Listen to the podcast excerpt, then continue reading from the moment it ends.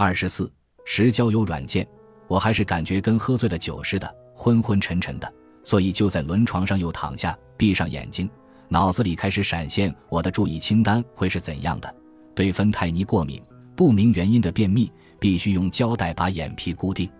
这个清单让我联想到我的诸多魅力清单，就像我的在线交友简介。话说回来，这是让我想死的另一个原因，在犹他州。交友的场景可谓自杀意念的美丽背景。离婚后，我维持过两段异地恋情，两次恋情都让我明白，距离是难以逾越的障碍，因为有照顾孩子的需求，还有工作的需求。没错，要是你已经一两个月没见过人，那来次约会确实不错。但在这一两个月里，我只能靠自己的两只手，仍然要洗碗，仍然要叠四堆洗好的衣服。仍然要辅导孩子学习勾股定理，要为科学展览造一个机器人，要带孩子们去看牙医，要志愿参加烤饼义卖活动。与此同时，还要想法子赚够钱付房租、买吃的、加油等等。浪漫约会更像不着边际的度假，而不是真正的恋爱。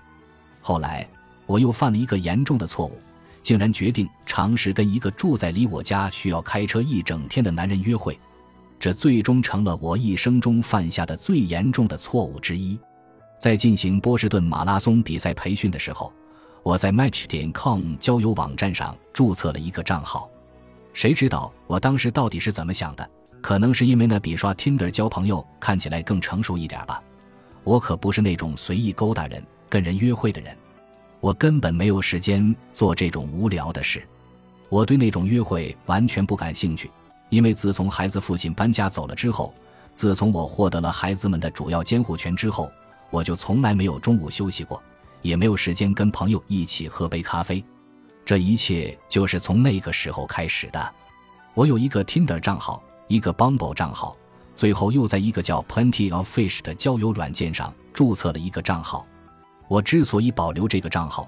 是考虑，如果有一天，当我需要向别人证明犹他州女人约会的环境有多么恐怖时，我就可以拿这个当例子。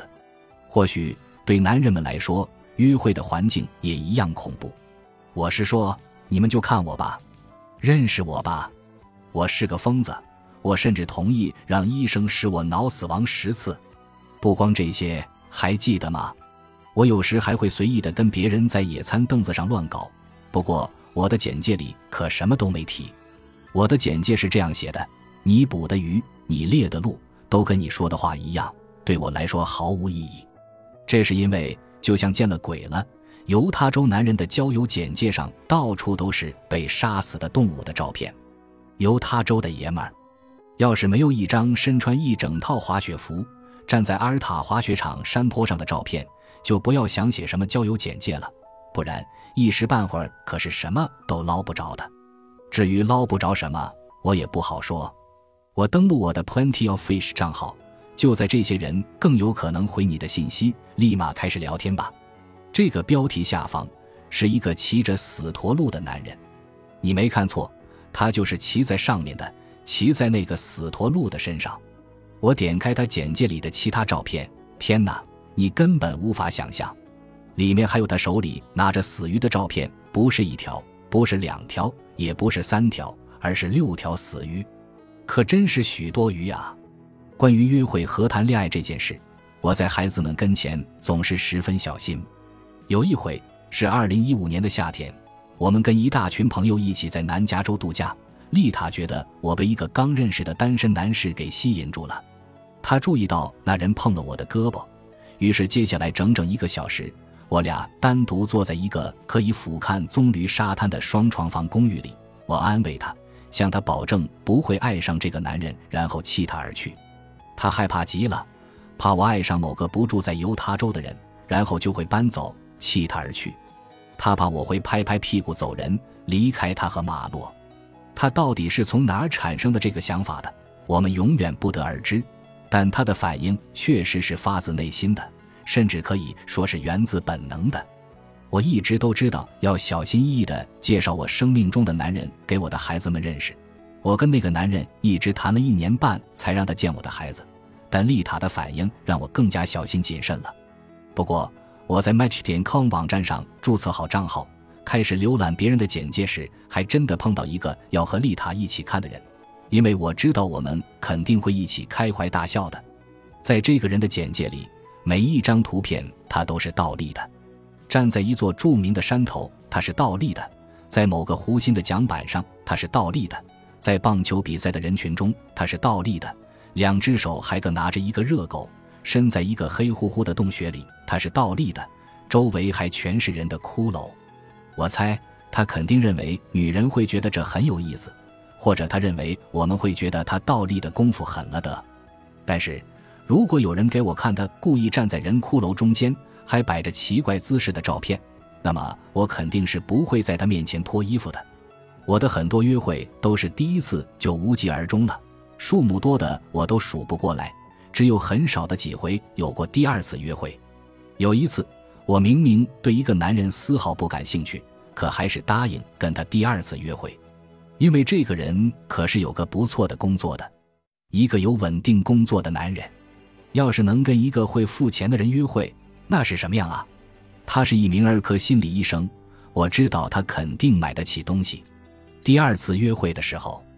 我离家前先把一切都安排妥当，先跟两个孩子一起完成作业，看他们练完钢琴，请个临时保姆，确保保姆知道马洛睡前的习惯，确保给两个孩子准备好一顿饭，完成工作上的所有杂事，把狗喂好也遛好，然后鼓起勇气洗个澡，花点时间弄弄头发，化化妆。但当我跟那个儿科心理医生吃着热气腾腾的印度菜时，他却说我是在拿孩子们当借口，好让男人觉得我高不可攀。我知道，这听起来很像是抱怨。没错，我就是在抱怨。我每天每天一整天都要照看孩子，周而复始。为了能出门约会，我就是得安排妥当才行，这是事实。但和我约会的每个男人，他们要么没有孩子，要么就是跟前任共同抚养孩子。他洗个澡，直接出门就可以了，就这么简单。这么明显的不平等，简直亮瞎人的双眼。我忍不住心里愤愤不平的恨意，跟那个儿科心理医生的第二次约会，后来也不得不改期，因为马洛几个小时之前生病了。那个医生显然觉得这是我故意编出来的，是为了玩弄他。没错，因为被逼到墙角产生的创伤后应激障碍，我本是最怕引起冲突的，总是像躲瘟疫一样避免跟别人发生冲突，不管什么我都能忍。但那个时候，我卸下防备，放下刀叉。靠近他，跟他说：“混蛋，我可是为你洗了个澡。”然后我站起来走了。你能想象吗？我竟然转身就走，撇下一碗甘薯仔花椰菜，一盘香汁莲子豆，还有两个硕大的咖喱角。我约会的很多男人都会大谈特谈他们无忧无虑的生活，或者没完没了的抱怨他们的前任，从来没有一个男人主动提出付饭钱或饮料钱，一个都没有。每喝一杯兑水的鸡尾酒或豆奶拿铁咖啡，我的憎恨就增加一分。我真的觉得自己注定要孤独终老了。虽然每周约会的人各不相同，但这种无聊透顶的约会一遍遍上演，从未有一个人给过我哪怕一丝丝的浪漫，这让我感到无比孤独。这样，当有人真的跟我调情，哪怕是最微不足道的调情，第一次约会前，他问我是做什么工作的。还跟我说他在当地一所大学教皮划艇，无比绝望的我认为他这就是在跟我调情，我都会武断的觉得会跟人家再次约会。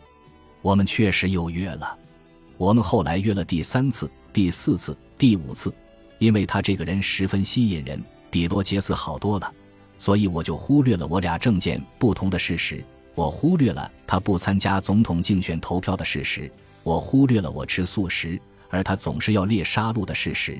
我忽略了他无比详细的介绍他囤在地下室的十五支不同的枪的事实，我还忽略了他从来不想和我亲近的事实。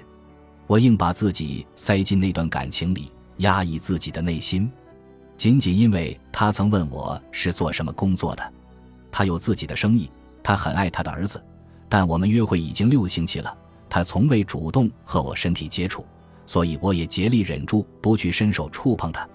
但我觉得我是可以维持这段感情的，我让自己相信我可以这样生活，因为还有哪个男人愿意跟我调情呢？这样必须可行。如果这都不可行，那么我注定要孤独终老了。这又是一个你应该了解的抑郁症患者的特点。我们感觉孤独，我们害怕这种孤独是我们的宿命，我们鄙视这种孤独，我们肯定不想感觉孤独。这也不是我们自己选择要这样的，但我们却绝望地感到孤独。它那么庞大，似乎要吞噬一切。我们觉得，我们注定会孤独终老。本集播放完毕，感谢您的收听，喜欢请订阅加关注，主页有更多精彩内容。